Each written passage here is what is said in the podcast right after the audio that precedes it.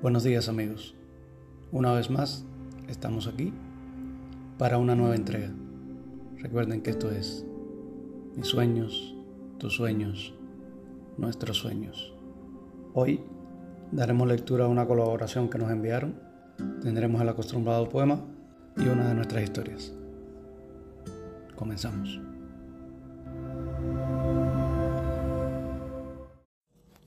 Hoy comenzamos dándole las gracias a Martín por hacernos llegar esta colaboración.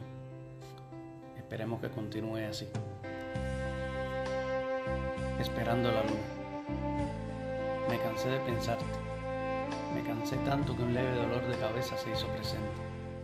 Te pensé entre semana y el fin de semana. Aún con la molestia te sigo en pensamiento. No me juzgues, solo lo hago. No sé por qué, porque en verdad quiero parar, ocuparme en mí algo poderoso me vuelve en el recuerdo de la alegría que me abrazó. Sé que ella no es, y aún en la conciencia de lo que hay en mi mente te escoge una y otra vez. No sé qué pasa, pero hoy en la brisa del mar, en el cielo, en el viento, en la arena. De aquí me río de mis poros que se precipitan y endurecen. Qué alegría tener sentidos para vivir el claro oscuro de la tierra.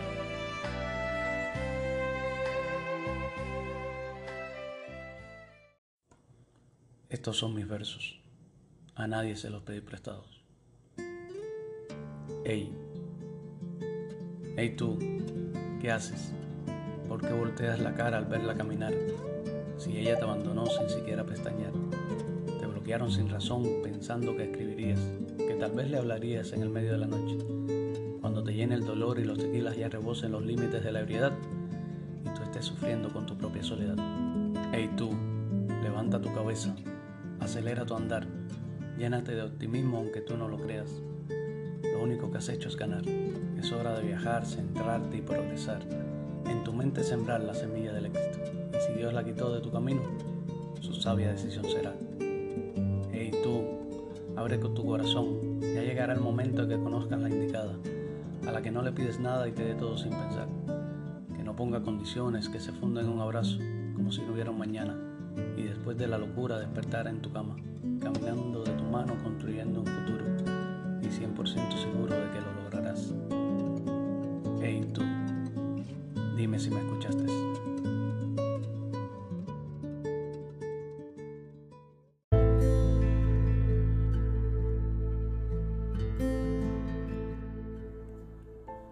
Era una escuela como de filmación, uniformes azules como batas, a la altura de la rodilla y pantalón oscuro. Tenía alrededor de 200 estudiantes.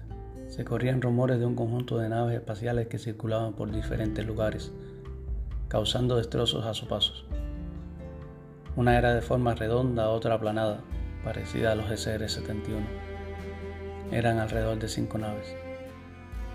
Se estaba pasando a almorzar al comedor, pero me prohibieron el paso. Decían que no pertenecía allí.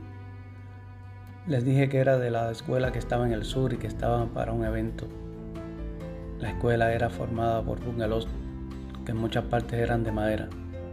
De pronto suena una estridente alarma y desde el cielo empiezan a caer grandes piezas. Todos gritan, las naves de las noticias. Hundía el pánico. No se sabía dónde caería el próximo, dejando sendos huecos en el tejado. Los heridos eran muchos. Yo cargaba en mis manos a alguien muy importante para mí. A cada rato mirábamos al cielo por los muchos agujeros que quedaban después del desastroso bombardeo y, despierto.